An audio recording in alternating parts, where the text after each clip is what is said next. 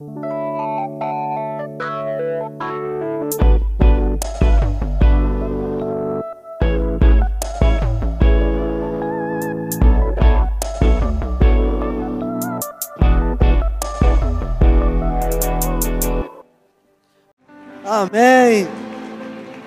Amém. Boa noite a todos, Pai Jesus. Está muito feliz porque estamos dando continuidade àquilo que Deus começou a fazer na nossa vida. Como é bom nós sabermos que Deus é um Deus de continuidade, né? Nosso Deus, a Bíblia fala que aquele que começou uma boa obra, ele é fiel para completar. Com Deus não há castelos inacabáveis. Com Deus ele começa, ele trabalha e ele completa a obra na nossa vida. Que bom. Então nós estamos aqui caminhando junto com Deus. A nossa oração sempre é: Deus, não nos ajuda a atrapalhar o que tu estás fazendo. Eu não digo nem nos ajuda a cooperar ou fazer melhor, mas não nos ajuda a não atrapalhar, colocar nossa mão humana naquilo que tu estás fazendo, que são coisas eternas. Então, nós estamos sendo agraciados por Deus, porque nós estamos caminhando com Ele, estamos transicionando para um novo prédio, graça de Deus sobre de, de, de nós transicionarmos para outro prédio, mas nós estamos no meio de uma temporada. Nós estamos usando uma temporada aqui que chamamos de tesouros humanos. Por quê, gente? Porque um dos Metron da 5G, Metron é a medida da 5G, ela é uma igreja relacional. Cada igreja tem uma característica. Cada, cada igreja ela recebe uma carga de Deus. A 5G tem algumas características, dentre elas, ela é relacional. E relacional tem a ver com extrair o melhor do outro. Uma igreja relacional é uma igreja que extrai o melhor do outro, ou seja, descobre os tesouros do coração do próximo. Acho que isso aí é a maior riqueza, gente. Se os nossos olhos forem bons, toda a nossa vida é boa. Então, muitas vezes o problema não é o que você enxerga, o problema é como você está. Vou repetir: o problema não é o que você enxerga. A questão toda é como você está. Se os teus olhos forem bons, toda a tua vida vai ser boa. E nós temos esse coração de tesouros escondidos. E hoje nós temos esse baú aqui, que é onde nós estamos dizendo que nós estamos tirando os tesouros daqui de dentro. Nós estamos indo para o nosso terceiro personagem e nós decidimos buscar essas referências, essas inspirações para a nossa vida, não na calçada da fama, não em Hollywood, não no Instagram, não no TikTok. Muitas pessoas são muito importantes nessas áreas também, mas nós resolvemos buscar na Bíblia homens e mulheres que nos inspiram. Vamos aprender um pouquinho mais de Jesus nessa noite? Amém?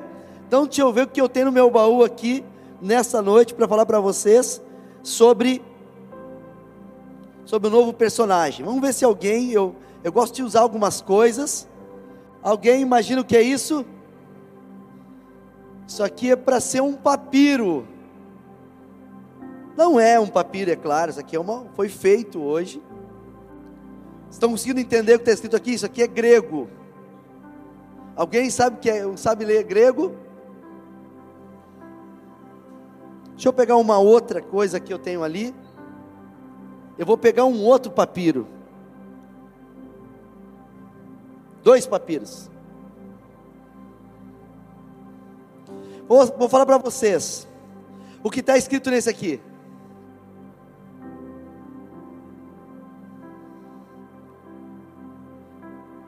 Ide e fazei discípulos de todas as nações. Tradução desse, desse papiro aqui é: Ide e fazei de, discípulos de todas as nações. E esse outro papiro? aquele que crer e for batizado será salvo. Dois textos do Evangelho de Marcos, capítulo 16, versículo 15 e 16, os dois papiros. E nessa noite, pegando essa Bíblia grandona, para dizer para vocês que o nosso personagem é um escritor que usou um papiro, usou uma caneta da época, e ele é responsável pelo evangelho segundo São Marcos. O personagem dessa noite é o evangelista Marcos. Amém, gente? O evangelista Marcos é um cara que vai nos inspirar nessa noite. Quantos evangelhos nós temos na Bíblia? Quatro: Mateus, Marcos, Lucas e João. Qual é o propósito, o objetivo e a proposta dos evangelhos? Falar da história de Jesus. Evangelho significa boas notícias. Marcos é o escritor do segundo evangelho, na, na cronologia, da, como a Bíblia, nós, nós temos a Bíblia conosco. Mas, eu vou te falar de uma característica que nós vamos aprender do Marcos nessa noite. Qual é o tesouro que nós vamos tirar de Marcos nessa noite? Nós vamos falar sobre Marcos, o perseverante. Nós vamos caminhar na Bíblia, eu vou ler alguns textos hoje, eu vou, alguém me disse assim, tu te puxou hoje, porque eu vou falar de alguns textos, nós vamos ler, eu vou, eu vou ser bem objetivo, bem prático, mas você hoje vai saber a história de Marcos, o escritor Marcos. Você sabe que ele não é nenhum dos doze apóstolos, ele é um escritor relevante, aonde o evangelho dele chegou até as nossas mãos, aonde nos abençoa, e ele não foi um dos doze escolhidos mas nós vamos falar da característica dele de Marcos o perseverante. Gente, o que nós precisamos nesses dias é sermos pessoas perseverantes. As coisas não acontecem como nós gostaríamos, as coisas muitas vezes fogem do nosso controle, as coisas, é, o mundo nos mostra injusto, nós começamos a olhar muitas coisas ao nosso redor dizendo assim: eu não estou sabendo para onde que eu vou, o que, que eu faço, mas nós precisamos ter essa virtude e esse tesouro que é uma vida perseverante. Quem chega nem sempre é o melhor, mas certamente é o mais perseverante. Quem conquista nem sempre é o melhor, mas certamente é o mais perseverante. Pessoas medianas que chegam ao topo e tu diz assim: conhecia pessoas muito melhores que elas. Certamente essa pessoa que chegou ao topo que aos nossos olhos parecia mediana, ela carregava uma, uma virtude, um tesouro chamado perseverança. Então hoje nós vamos caminhar aqui na Bíblia e você vai gostar de entender um pouco dessa história. Tá bom? Vamos começar falando sobre Atos 12, versículo 6 ou 12. Eu preciso que você se concentre, eu estou olhando para o relógio ali na minha frente. Eu vou ser muito rápido, eu quero ser muito objetivo, mas você vai aprender muito sobre o evangelista Marcos. Tá bom? Olha só o que diz a palavra de Deus. Na noite anterior ao dia em que Herodes iria submetê-lo ao julgamento, Pedro estava dormindo entre dois soldados, preso com duas algemas, e sentinelas montavam guarda à entrada do cárcere. Repenti repentinamente apareceu um anjo do Senhor e a luz brilhou na cela. E ele tocou no lado de Pedro e o acordou. Depressa, levanta-se, disse ele. Então as algemas caíram dos punhos de Pedro. O anjo lhe disse: Vista-se e calce as sandálias. E Pedro assim o fez. Disse ainda o anjo: Põe a capa e siga-me. E saindo Pedro o seguiu, não sabendo o que era real o que se fazia por meio do anjo. Tudo que lhe parecia era uma visão passaram a primeira e a segunda guarda e chegaram ao portão de ferro que dava para a cidade. Este se abriu por si mesmo para eles e passaram. Tendo saído caminhando ao longo de uma rua, e de repente o anjo deixou. Agora Pedro está liberto da prisão e ele está na rua. Olha o que diz agora. Então Pedro caiu em si e disse: Agora sei, sem, sei, sem nenhuma dúvida, que o Senhor enviou o seu anjo e me libertou das mãos de Herodes e tudo que o povo judeu esperava. Percebendo isso, ele se dirigiu à casa de Maria, mãe de João, também chamado Marcos, o nosso personagem, onde muita gente se havia reunido e estava orando. Primeira passagem de Marcos que nós estamos lendo agora nessa noite é o acontecimento da igreja primitiva sendo perseguida. Eles tinham acabado de matar um líder chamado Tiago, e agora eles tinham prendido Pedro para matar o segundo líder, Pedro, ele está preso, e aí, aí ele, e ele vai ser condenado no outro dia à morte. Herodes vai matar Pedro, e a igreja está orando nas casas por Pedro. E a Bíblia diz que nós acabamos de ler que o anjo foi tirou Pedro daquele lugar, e Pedro pensou: eu tenho que ir numa casa. Vou numa casa. Qual é a casa mais próxima dessa prisão? E ele chega na casa de Maria, mãe de Marcos, aonde eles estavam orando. Amém, gente? Deixa eu falar com você sobre como que eu tenho uma vida perseverante. Você pode ter vários métodos, várias maneiras de ter uma vida perseverante. A tua característica pode ser uma característica que não desiste. Mas como que biblicamente nós podemos aprender com Marcos que ele vai nos ensinar a ter uma vida perseverante? Marcos era um menino, filho de Maria, aonde estava tendo uma reunião de oração na casa de, da sua mãe, e aonde Pedro, depois da, da, da libertação sobrenatural, vai naquela casa e eles têm um encontro. Primeira coisa que eu quero falar para vocês, primeiro tópico, primeiro capítulo dessa história, é abrindo a casa. A igreja primitiva não existia igrejas, templos, estruturas. As pessoas se reuniam aonde? Nas casas. E os irmãos eram tocados por Deus e eles abriam as suas casas para ali partir o pão, ter comunhão, ter Bíblia, ter oração, ter doutrina, ter ensino. E aonde Deus fazia muitos milagres. Era onde? Eram nas casas. A igreja começou nas casas, depois de um tempo que veio as estruturas. Sabia que nós acreditamos quando nós abrimos a nossa casa? Podemos brincar que Pedro foi no GC da irmã Maria. Podemos imaginar que, que Pedro, depois que foi liberto da cadeia, ele foi num GC, ele escolheu. Qual é o GC? GC do irmão, do irmão Marcos e da irmã Maria. Ele chega lá e eles estavam orando, clamando por quem? Pelo líder que estava preso. Sabe, gente, nós temos alguns GCs aqui. E nós sabemos que Deus está fazendo algo novo no nosso meio. E certamente todos nós que abrimos a nossa casa para receber os nossos irmãos, tem sujeira no sofá, eu sei. Tem criança correndo em cima da tua, do teu tapete, eu sei. Eu sei que tem alguns, alguns transtornos, tem, tem chimarrão derrubado. Eu sei que tem algumas coisas que são desconfortáveis para nós, mas há um poder quando uma casa é aberta para o Evangelho. Minha oração nessa noite é que as nossas casas sejam abertas para o poder do Evangelho ser manifesto lá.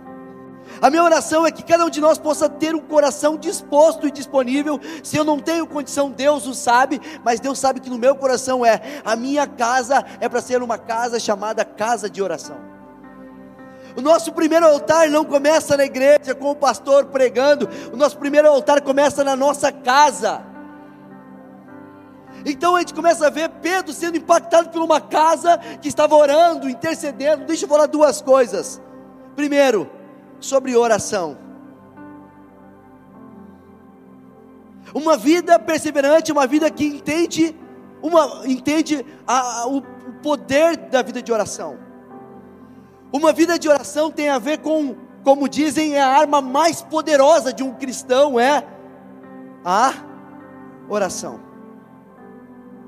Deixa eu te falar que oração não é simplesmente você apresentar uma lista de necessidades a Deus também é. Oração é você apresentar suas necessidades, também é. Mas sabe de uma coisa que oração é muito mais que você somente apresentar as suas necessidades. Nós dessa reunião temos tido encontros com Deus, amém? Deus tem se encontrado conosco aqui, mas o nosso Deus começa no encontro e ele deseja ter um relacionamento. Nós não podemos ficar vivendo de encontros em encontros. Nós temos que sair um encontro e estabelecer um relacionamento com Deus. Como é que eu me relaciono com Deus? Como é que um relacionamento nesse âmbito humano ele, ele tem eficácia? É quando nós podemos ter o poder da comunicação. na conversa. Não existe relacionamento sem conversa. É verdade? Então, como é que eu me relaciono com Deus? Eu oro a Deus, eu converso com Deus, eu apresento a minha vida para Deus. Eu, eu, eu, quando eu oro, eu estou dizendo para Deus: Deus, eu estou apresentando a minha vida para Ti. E como é que Deus fala conosco? É quando nós nos calamos e começamos a ler a Bíblia, e Deus fala conosco através da Bíblia. São coisas elementares, são coisas e princípios simples, mas que nós temos que voltar a exercitar uma vida de oração, uma vida de comunhão, uma vida de relacionamento com Deus. Eu oro através das minhas palavras, dizendo e apresentando a minha vida, e depois Deus fala comigo através da Sua palavra. Amém, gente? Olha só, eu pensei aqui numa frase.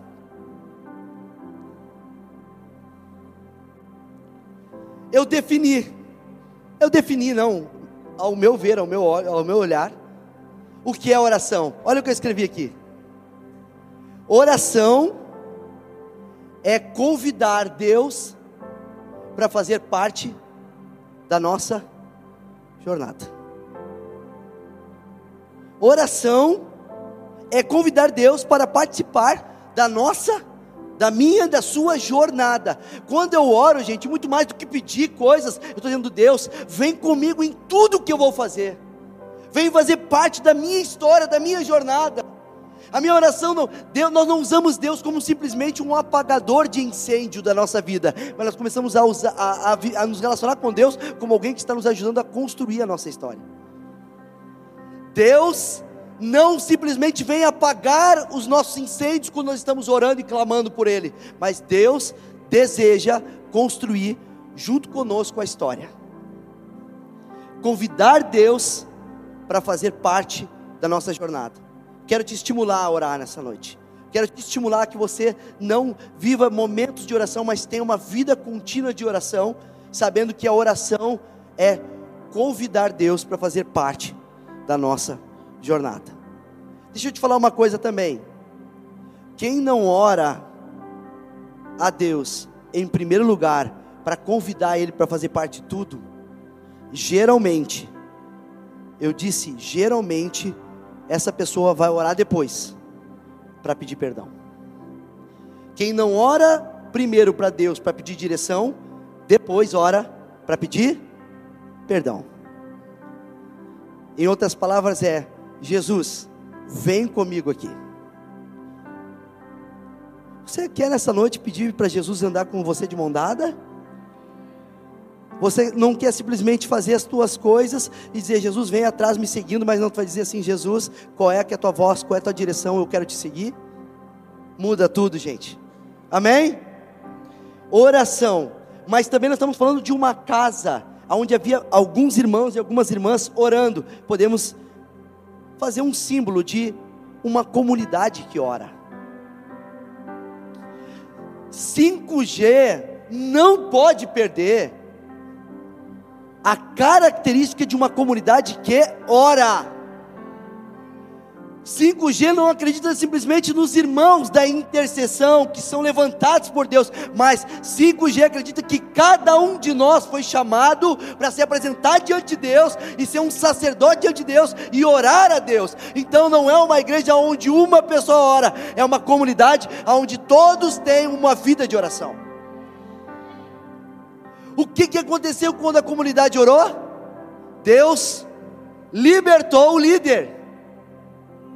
Sabe por que, tem pastores e pastoras cansados? Sabe por que, tem líderes, homens e mulheres cansadas? Por que, tem homens e mulheres líderes que estão presos nas suas emoções, na sua alma, nos seus sentimentos? Nessa noite eu quero te dizer que, quando existe uma comunidade que ora, não existe líder preso. Não existe pastor, pastora preso. Existe homens e mulheres sendo libertos de uma forma sobrenatural, porque atrás dele tem uma comunidade que ora. Amém, gente?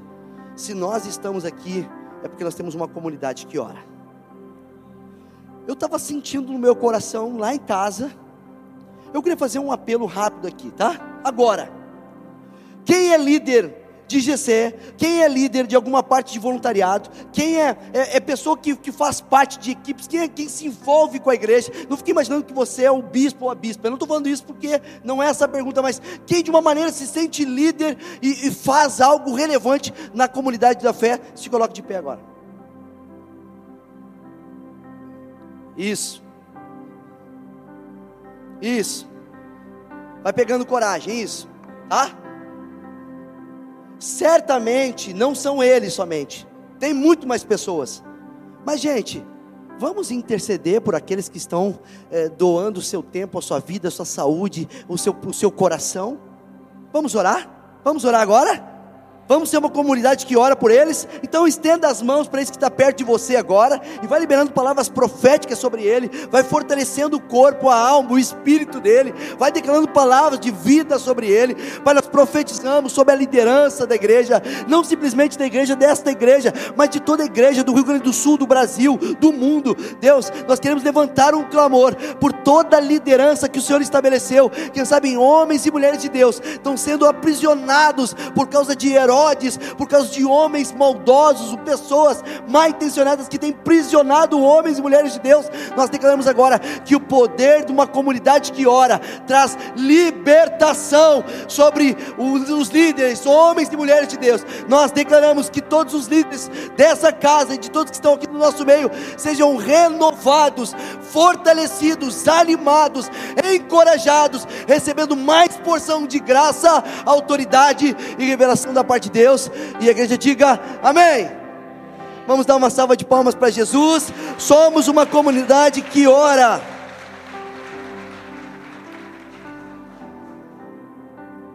Abrindo a casa. Quando eu abro a casa, eu posso não saber, mas pode ter um Marcos lá. Dentro da minha casa pode ter um Marcos, que parece que é um anônimo, é um menino mas quem sabe pode ser alguém relevante que venha marcar a história. Amém, gente? O poder quando eu abro uma casa. Eu sei que essa palavra vai mexer com alguns irmãos, alguns, alguns irmãos vão dizer: Eu quero fazer um GC na minha casa. Amém? Vamos continuar a história dele. A segunda coisa é o segundo capítulo da história dele. Nós vamos ler agora uns versículos rápidos. E eu quero que você preste atenção. Olha só. Marcos era um menino que estava lá naquele, naquele culto de oração, naquele GC na casa dele. Agora, chega dois homens ícones do Evangelho, Paulo e Barnabé, e encontram ele. Olha o que diz o versículo Atos 12, versículo 25. Tendo terminado sua missão, Barnabé e Saulo, que é Paulo, voltaram de Jerusalém, levando consigo João, também chamado Marcos. Eles saem de Jerusalém, Barnabé e Saulo, que é Paulo, dois ícones, dois topzera, é o Alan Patrick e o, Lu, e o, Luiz, o Luiz Soares. Sabendo dos dois times, tá? Então, dois caras top resolvem apostar no menino e dizer assim: vamos comigo. Saíram de Jerusalém e foram para Antioquia. Olha só, Atos 13, 5. Chegando em Salamina, proclamaram a palavra de Deus nas sinagogas judaicas. João estava com eles como auxiliar. Agora Marcos é o que carrega a bolsa é o que faz stories. Marcos é aquele que faz agora os stories, que faz o registro de Barnabé e de Saulo, está, está acompanhando na primeira viagem missionária. Agora, Marcos é um menino que está cooperando, que faz o lanche. Barnabé, Saulo, precisa de alguma coisa? Eu estou aqui. Olha o que diz o versículo 13: De Pafos, Paulo e seus companheiros navegaram para Perge, na Panfilha João os deixou ali e voltou para Jerusalém. Agora o menino, no meio da viagem, resolveu voltar para casa. Está vendo essa história? Agora o menino Marcos, no meio, ele era um auxiliar, ele resolve voltar para casa. Deixa eu ler com vocês, Atos capítulo 15, versículo 36 e 41. Você vai saber da história de Marcos hoje. Algum tempo depois, Paulo disse a Barnabé: Voltemos para visitar os irmãos de todas as cidades onde pregamos a palavra do Senhor, para ver como estão indo. Ele está dizendo: vamos fazer uma segunda viagem missionária, Barnabé. Barnabé queria levar João, também chamado Marcos, mas Paulo não achava prudente levá-lo, pois ele o abandonou, abandonando-os, na Panfilha, não permaneceram com eles no trabalho. Tiveram um desentendimento tão sério que se separaram. Barnabé, levando consigo Marcos, navegou para Chipre, mas Paulo escolheu Silas e partiu, encomendando pelos, encomendado pelos irmãos a graça do Senhor. Passou então pela Síria e pela Cilícia, fortalecendo as igrejas. Deu rolo. Lembra do Luiz Soares, do Alan Patrick, dois ícones Agora eles vão fazer uma segunda viagem missionária e Barnabé falou assim: vamos levar de novo Marcos, o jovem, aquele. Paulo disse, Saulo disse: não quero levar ele porque ele nos deixou lá atrás. Gente, deixa eu avançar com vocês aqui. O porquê que ele abandonou a viagem? A Bíblia não fala. Podemos pensar sobre saudade da casa, Eu vou caminhar um pouquinho mais, tá? Mas deixa eu falar um pouquinho sobre saudade. Não é fácil viajar e ficar longe da família. Quem viaja sabe que não é fácil viajar e ficar longe da família. Quando você tem uma viagem do sonho diz assim: Eu vou fazer seis meses no Canadá, eu vou ficar seis meses na Nova Zelândia, eu vou ficar seis meses no Uruguai, eu vou ficar seis meses no Brasil, eu vou conhecer a, a, a, o país dos meus sonhos. Gente, nós nos iludimos. Nós estudamos, pensamos, nos preparamos, chegamos lá, nas primeiras três semanas, tudo é novidade. Tu tira foto das folhas. É a mesma folha que tem no teu parque, mas tu tira foto das folhas e diz assim: ah, olha a folha da Itália. É a mesma folha. Você vai num prédio velho e, tu, e tu, é só ir na Andradas, em Porto Alegre, para ver o mesmo prédio. Mas tu diz, eu estou aqui, eu estou na Itália, estou em Milão. Só que passa. E depois que passa. Quando eu morei em Portugal, quando nós íamos no Walmart, eu olhava o Nescafé, o Nescafé e começava a chorar. Eu olhava o Mumu e começava a chorar. Hã? O Balduco e começava a chorar. Deixa eu mostrar vocês umas fotos sobre saudade. Só vocês verem aqui. Aí a Lisiane, a madame. Essa aí é a praia de Nazaré, conhecida como as ondas, não está ali agora no auge, mas é onde tem as, as, as maiores ondas do mundo. Surfistas curtem pra caramba na, na, na, na como é que fala no, no, no, surf, na temporada, na competição do surf, lá é um dos lugares onde tem essas ondas maiores. Isso aí é a praia de Nazaré. Deixa eu mostrar outras fotos. Lise de Bleia. É, nós estávamos na Bleia, aí, para testificar para vocês, a Liz da Bleia, nós estamos aí na, na praia em Cascais, é uma zona turística de Porto Alegre, onde tem o, o cassino. Hã? Em Portugal. E aí, tô, tô misturando essa história. E aí, essa, olha só, depois tem eu e ela, eu acho. Os dois. Ah, é, é. Olha só, estamos em Cascais. A última fotinho eu aqui no, no, nas muralhas do castelo de Óbidos. É um castelo que tem ali numa região central de, de Portugal. É, é, é, tem uma cidade dentro desse castelo. E esse castelo tem uma história muito linda. Né? Portugal é um país muito antigo. E tem os muros, e tem uma série de coisas. Quando a gente começa a ler a Bíblia, começa a pensar naquelas muralhas, aqueles muros. É isso aí. Gente, essas são as fotos. Amém? Mas, passado dois anos, poderia querer me apresentar o que fosse de Portugal. Eu precisava voltar. Por que, que eu mostrei isso para vocês? Para nós tirar um pouco do peso do que fez Marcos voltar para casa. Mas eu posso pensar que ele voltou para casa porque ele estava despreparado. Eu posso pensar que ele voltou para casa e ele abandonou o trabalho dele porque ele se sentiu pressionado. Eu não estou falando de viagem, eu estou falando de retrocesso. Eu estou falando de recuar. Eu estou falando de desistir. Eu não estou falando simplesmente em viajar e ficar cansado e voltar. Eu estou falando de nós não permanecermos nos lugares. Marcos voltou. Mas deixa eu falar para vocês sobre esse segundo capítulo. O que, que essa história me ensina de Marcos? Um menino perseverante. Como que ele é perseverante? Porque ele é bom? Não porque alguém o abraça.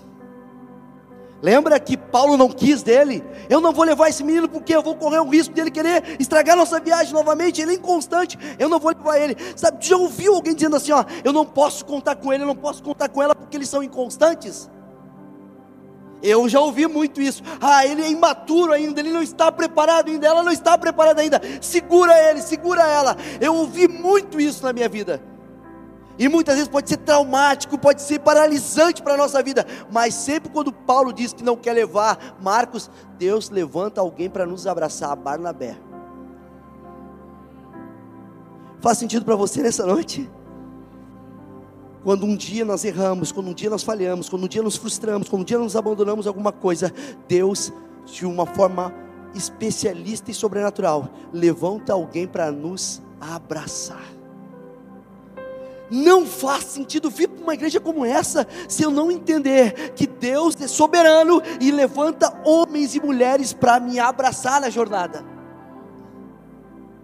Sozinho nós não conseguimos avançar, então nessa noite eu quero que eu falar sobre discipulado rapidamente, rapidamente, discipulado. Marcos agora ele está sendo cuidado por alguém. Imagina Barnabé falando com ele na viagem. Jovem parece que tem razão de tudo, né? Ah, tomara que Paulo e Silas se quebrem lá. Sabe quando não tá, não foi convidado, está fora do, do, esquema e tu começa, tu começa a jogar contra os caras? Eu tive um desentendimento com ele. Oh, tomara que, tomara que fure o barco deles. Tomara que dê tudo errado. Olha só, Barnabé, Marcos falando para ele: Barnabé, olha só, vamos ganhar um mundo inteiro para que Paulo possa se arrepender de não ter nos levado. Não são frases de um menino. Gente, aprenda uma coisa: nós não temos que provar nada para ninguém. Você não precisa provar nada para ninguém. Você precisa, você, você, você precisa simplesmente ter a consciência que você é filho de Deus. Provar é resultado. Sabe quem que pede para você provar? O diabo. Se tu és filho, transforma essa pedra em pão. Se tu é filho, se atira daqui. O diabo que te pede para você provar. Deus não te pede para você provar. Deus, Deus só fala para você: seja o meu filho. Agora, Marcos, o menino depende de provar. E eu quero falar para você sobre um caminho discipulado, gente. Deus usa pessoas para curar pessoas. Se Deus usa pessoas para ferir pessoas, também Deus usa pessoas para curar pessoas. Nós queremos declarar que Deus está mudando essa estação, uma estação traumática, uma estação de decepção, de abuso, mas agora Deus vai mudar essa estação. Deus vai levantar homens e mulheres que vão te abraçar e vão ser instrumento de cura para a sua vida em nome de Jesus. Amém ou não amém? Agora Marcos está sendo discipulado por Barnabé. Imagina as conversas dos dois. Imagina os dois conversando no meio da viagem do barco. Discipulado dois a dois. Marcos querendo falar um monte de coisa. Marcos querendo dizer: olha só, eles erraram, eles me abandonaram, mas nós estamos aqui. E, e, e Barnabé falando assim: Marcos, esquece do passado. Senta aqui, esquece do passado. Deixa eu te falar uma coisa, Marcos. O que você precisa agora é ter um coração ensinável. O que você precisa agora parar de se justificar e tenha um coração de aprendiz, seja um coração ensinável. Aprenda com Jesus, Barnabé dizendo para Marcos: aprenda com Jesus, aprendei de mim que sou manso e humilde de coração, e encontrareis descanso para suas almas. Barnabé ministrava no coração de Marcos, dizendo: Marcos, acalma o teu coração e tenha um coração ensinável. Os marcos do nosso meio têm que ter um coração ensinável. Nós nunca vamos ter resposta para tudo, e uma pessoa que tem resposta para tudo é perigosa. Nós reconhecemos que precisamos aprender uns com os outros. Discipulado é ter um coração ensinável. Se um dia errei, eu não fico me justificando. Agora eu quero aprender. Que Deus levante alguém mais maduro, mais experiente, para me conduzir a esse lugar de cura. Amém? Mas se tem um menino que tem um coração ensinável, tem um Barnabé que é experiente. Gente, um dos textos que mais eu entrei em crise na Bíblia. O bom pastor dá a sua vida pelas ovelhas. Gente, eu li isso e comecei a imaginar as pessoas que eu não ligava, que eu não procurava, as milhares de pessoas que eu não dava atenção. Eu disse: Meu Deus, Deus, eu não sou um bom pastor porque eu não estou dando a vida pelas minhas ovelhas. É, foi traumático para mim ler João 10 que fala: O bom pastor dá a sua vida pelas ovelhas. Eu fiquei mal, acabado. Tem pastores e pastoras aqui, nós ficamos acabados. Parece que eu não estou dando a vida pelo meu irmão, pela minha irmã. Deus falou assim: Eu vou te tirar dessa depressão, Jorginho. Leu a continuidade. A continuidade fala assim: As suas ovelhas ouvem a sua voz e seguem o seu bom pastor. Liderança tem a ver com entrega, sim, mas tem a ver com sabedoria. Eu não posso ser líder de quem não quer ser liderado por mim. Eu vou me frustrar se eu querer ser líder por alguém que Deus não quer, ou essa pessoa não quer ser liderada por mim. Barnabé percebeu em Marcos, eu posso apostar nele porque ele quer aprender agora. Se Barnabé, o experiente da relação, entende isso, Barnabé sabe aonde aplicar os seus esforços. Gente, tem muita gente que está sugando as nossas energias e não ouvem a voz do pastor. Eu não estou falando do pastor, Jorge. Eu estou falando de um coração ensinável. Então, saiba de uma coisa, eu sempre faço isso, tá, gente? Eu vou compartilhar o que eu faço. Uma pessoa me procura e me pede ajuda. Eu disse assim: Eu estou aqui, vou te ajudar. É uma analogia. Essa pessoa está num buraco. Eu vou puxar ela. Se eu sinto que ela não está fazendo assim, ó. Mas pelo contrário, está fazendo assim, ó. Eu faço assim. Eu não posso morrer. Eu vou me entregar para quem quer ser restaurado. Discipulado é uma via de duas mãos. Eu me dedico e a outra pessoa deseja crescer em nome de Jesus. Amém? Vamos dar uma salva de palmas para o Senhor. Obrigado, Jesus, pela tua palavra. Deixa eu falar aqui uma frasezinha, tô umas frasezinhas. O cavalo encilhado não passa duas vezes, é um provérbio, né? Já ouviu isso? Já. Mas eu quero dizer para vocês: Deus sempre nos dá uma segunda oportunidade. Amém, gente? Você veio aqui nessa noite, Deus está dizendo: Eu sou Deus de novas oportunidades. Eu sou um Deus que faço nova todas as coisas. Esse é o meu Deus, esse é o teu Deus que dá cada dia nova oportunidade. Então, aumente as tuas expectativas, aumente a tua esperança, aumente a tua fé nessa noite, porque o teu Deus não vai te deixar no meio do caminho. Amém? Ah, tem gente que sofre por causa do tempo. O tempo passou, eu perdi a oportunidade. Deus é um Deus que prepara e te dá uma nova oportunidade. Sabe, muitas coisas que parece que ficaram paradas, que não, fiz, não fizeram sentido para você.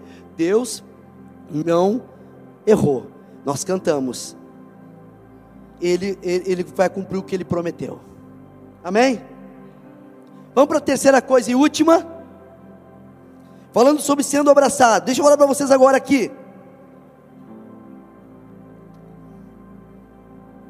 Um menino inconstante, um menino rotulado, um menino imaturo. Agora tem um coração ensinável e ele e ele deseja crescer. E ele é ministrado ali com Barnabé. A Barnabé acredita nele, enxerga ele, extrai o melhor dele. E agora nós vamos avançar para o terceiro capítulo. 1 Coríntios capítulo 13, versículo 11. Estou indo para o fim. Olha o que diz a palavra de Deus. Quando eu era menino, falava como menino, pensava como menino e raciocinava como menino. Quando me tornei homem, deixei para trás as coisas de menino esse é João Marcos. O menino lá da casinha de oração da irmã Maria, agora ele é trabalhado por Barnabé e ele começa a construir uma coisa chamada maturidade. Ele vai crescendo, porque alguém abraça, alguém aposta, e ele começa a não ser mais menino, meninices. Jesus disse que nós devemos nos parecer como uma criança. Gente, Jesus nunca quis infantilizar a igreja. Jesus estava falando sobre a característica pura de uma criança. A Bíblia diz que nós devemos ser simples para maldade, é, simples. Esqueci. É legal esse texto, mas eu me, eu me esqueci. Gente, menino que agora deixa de ser menino. Nós não estamos falando de idade, gente. Maturidade não tem a ver com idade. Você está vivendo um lugar de decisões. Deus nos coloca em lugares de tomar decisões. E nós não podemos ser mais imaturos, meninos. Marcos, agora, depois de ter andado com Barnabé, ele deixa das coisas de menino. E ele começa a dar frutos. Chega numa igreja, ambiente de oração, nos levam a perseverar, e nós começamos a perseverar, e aí nós temos uns rótulos, e Deus vai curando os nossos rótulos, e vai restaurando, e Deus levanta o Barnabé para nos proteger, para nos cuidar, e agora a consequência natural da vida é eu começar a dar frutos. Gente, você não precisa se explicar. Deus não te chamou para você se explicar. Deus te chamou para você dar fruto. Fruto não se fala, fruto se vê. Nós fomos chamados para dar fruto. Olha o que diz João capítulo 15. Eu sou a videira verdadeira e o meu pai é o agricultor. Jesus dizendo: todo ramo, toda planta que estando em mim não dá fruto, ele corta, e toda que dá fruto, ele poda, para que dê mais fruto ainda.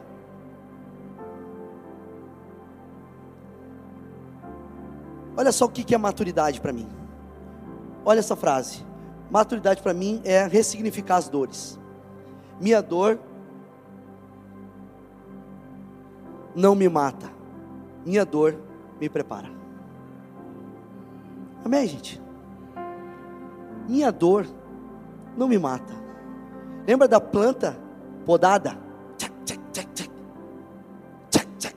Por quê? Para dar mais fruto ainda.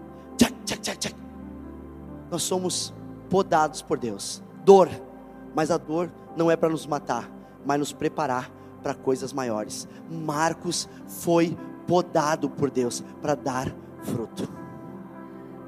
Sabe o que a Bíblia fala? Que é melhor o fim do que o começo das coisas. Queria chamar o louvor aqui.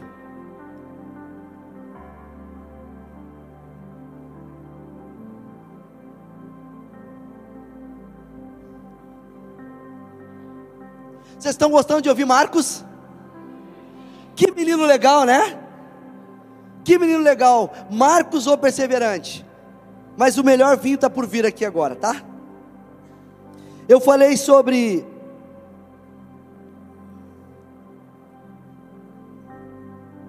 abrindo a casa. Eu falei sobre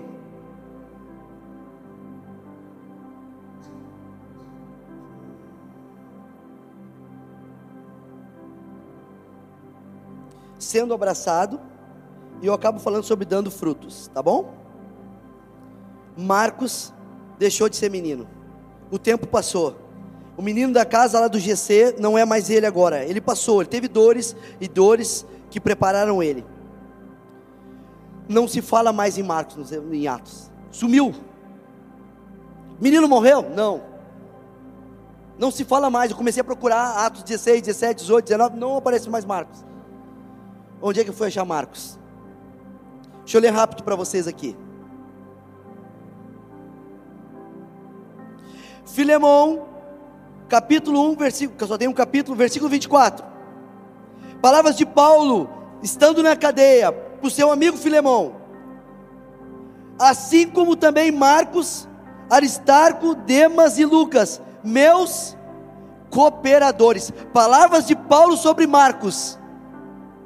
Olha o que ele fala assim como também Marcos, Aristarco, Demas e Lucas, meus cooperadores. Lembra da briga? Com quem que ele brigou? Com esse camarada. E agora esse camarada está dizendo: ele é meu cooperador. Colossenses 4,10, palavras de Paulo para a igreja de Colosso. Aristarco, meu companheiro de prisão, envia saudações, bem como, bem como Marcos, primo de Barnabé. Vocês, vocês receberam instruções a respeito de Marcos, e se ele for visitá-los, recebam-no. Ele está dizendo: Eu estou pensando em mandar Marcos para ser o pastor de Colosso. Cooperador, pastor. 2 Timóteo capítulo 4, versículo 11. As últimas palavras de Paulo. Só Lucas está comigo. Traga Marcos com você, porque ele me é útil para o ministério. Paulo dizendo: me traz Marcos, que ele me é muito útil, não simplesmente para uma igreja local, mas para coordenar todo o ministério. E a última é 1 Pedro 5,13. Pedrão, o líder da igreja, ele entra por aquela casa, aquele GC da irmã Maria, lembra? Olha o que Pedrão fala: aquele que está em Babilônia, também eleita, envia saudações, e também Marcos, meu filho. Marcos agora anda direto com o líder da igreja, Pedro. Lembra do menino inconstante que abandona? Agora ele é um cooperador.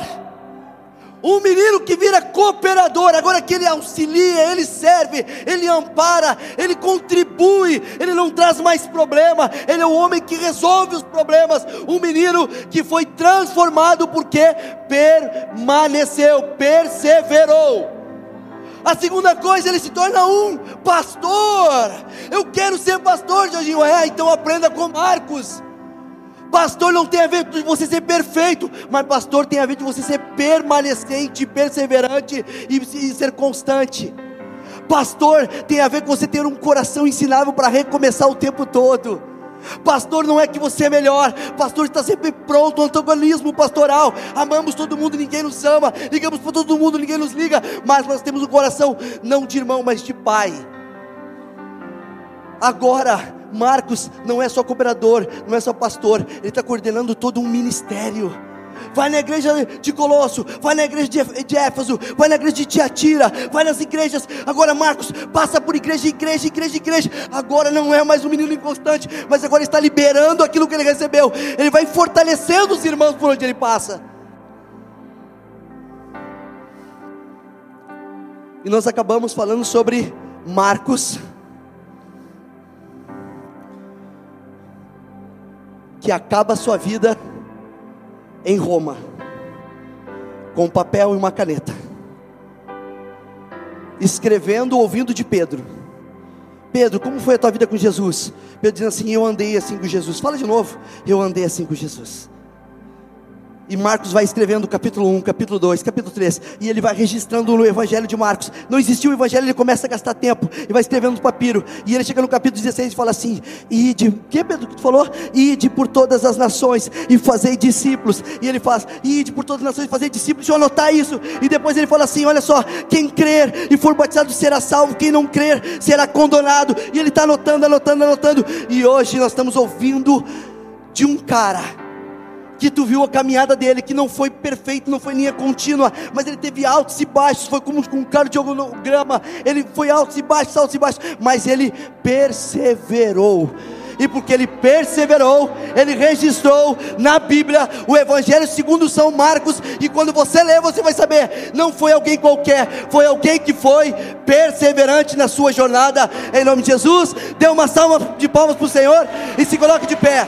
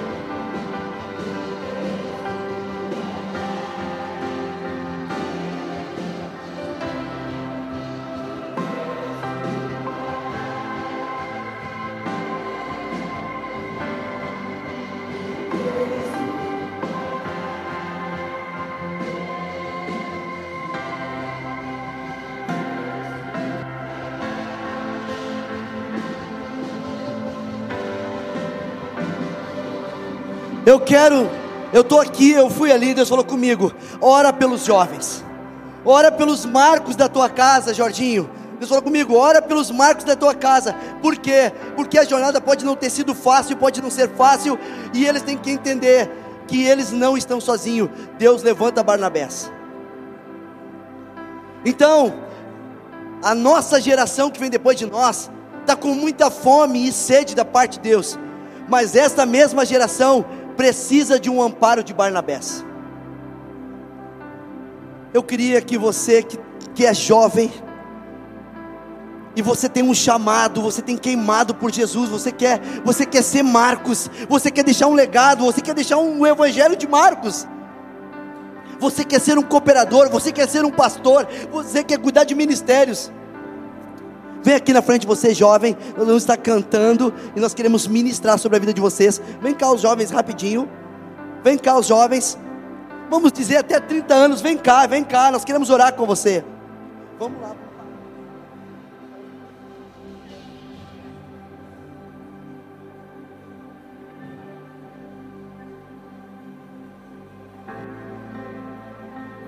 Isso. Vai tornar a queimar novamente. Vai tornar a queimar novamente.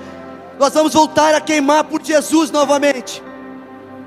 Nós vamos voltar a queimar por Jesus. Deus já está organizando e alinhando as coisas. Deus já está organizando e alinhando as coisas. Agora é o tempo que Deus te coloca num barco com Barnabé. Agora Deus diz assim: olha só, esquece, esquece a frustração. Agora eu estou te dando um amparo.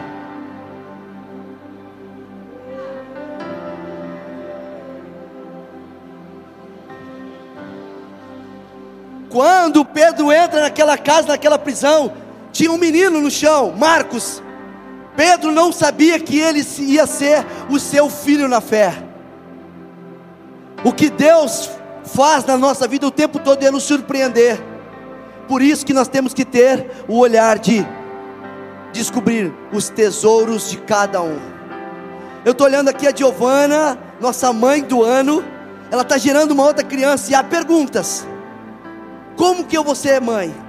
Eu vou ser uma boa mãe? Como é que Deus vai me dar? Que graça que eu vou ter? Eu vou dormir as noites todas. O que, que vai mudar na minha vida? O meu corpo vai mudar?